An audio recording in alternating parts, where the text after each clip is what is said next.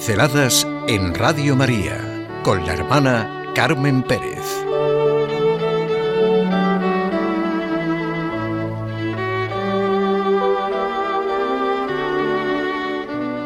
La cuestión, la cuestión es la semilla que sale del corazón.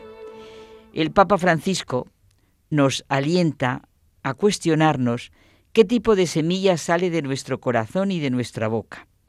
Pues nuestras palabras pueden hacer tanto bien así como tanto mal, pueden sanar y pueden herir, pueden animar y pueden deprimir.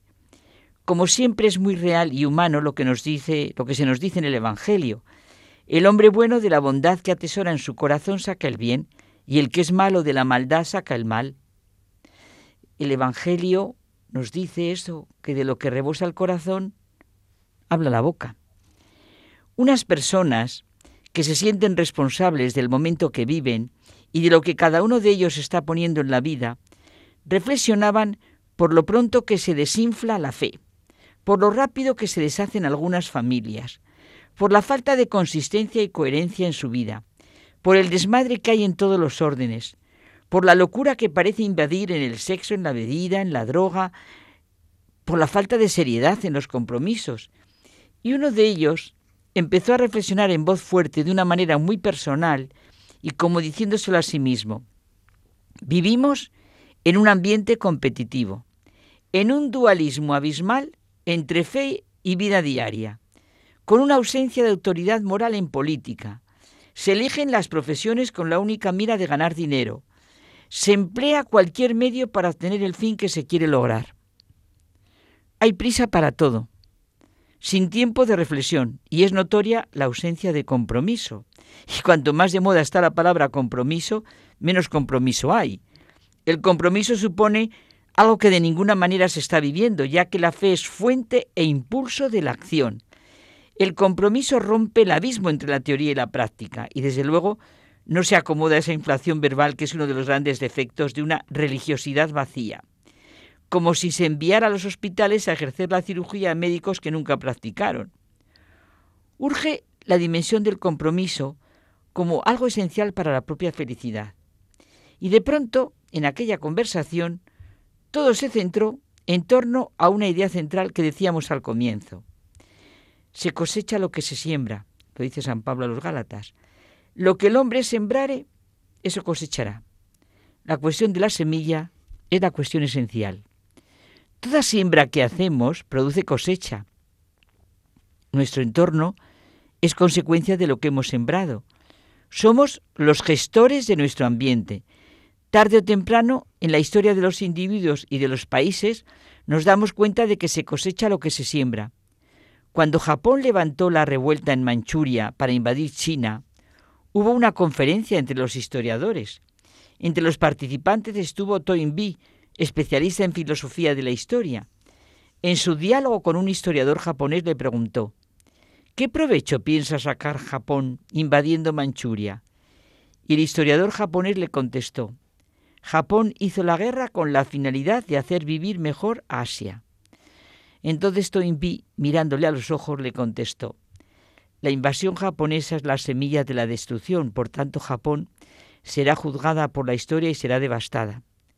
Tanto el individuo como los países siembran y lo que siembran recogen.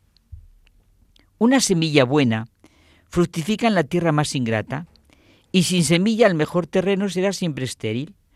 Nada florece automáticamente. Sin semilla no hay nada.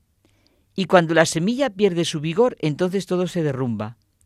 No hay que guardar el tesoro de la fe, sino dedicarnos con voluntad diligente, sin temor, a ver lo que exige nuestro momento. Es necesario que profundicemos en la fe y vivamos según sus exigencias. Si la semilla espiritual pierde su vigor, entonces la vida del espíritu se derrumba y aunque aparentemente la religión aparece por doquier, la verdad es que no tiene ningún calado. La vida espiritual es una creación continua y eso depende de la responsabilidad de cada uno. Los dos esfuerzos, social y espiritual tienen que ir juntos, solo pueden ir juntos. Cada cual es garante de la seriedad del otro y de su autenticidad. Sin la preocupación de sus consecuencias sociales y temporales, la vida espiritual es falsa. Sin la profundización espiritual, todo progreso social sigue siendo indigno del hombre y al final puede volverse contra él. Si nuestros pensamientos y actuaciones están centrados en lo bueno y positivo, obtendremos una buena cosecha de salud psíquica y espiritual y en nuestro entorno habrá luz. Ayudaremos a los que estén a nuestro alrededor, aunque no sean conscientes servicio, del servicio de amor que les hacemos. Una buena semilla significa que nuestro interés está centrado en la verdad y no en los errores. Nada fecundo se consigue en el plano del espíritu a través de una búsqueda utilitaria y egoísta. Hay que dejar de lado ese pragmatismo y materialismo que nos invade si se quiere producir un fruto sustancial y duradero. Pensar más en el propio deber que calcular las oportunidades. El cristiano no sirve a su prójimo para sacar provecho de ello. Una y otra vez nos tenemos que repetir lo que dice San Pablo a los Gálatas. Lo que se siembra, eso se cosecha. Nuestra vida se desarrolla en función de dónde ponemos nuestra atención. Con pensamientos centrados en lo negativo, así será nuestro horizonte.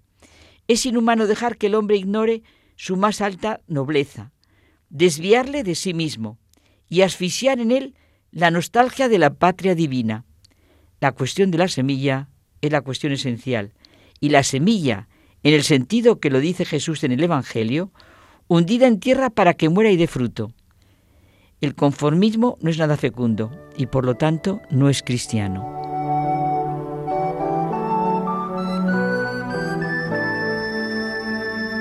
Pinceladas en Radio María con la hermana Carmen Pérez.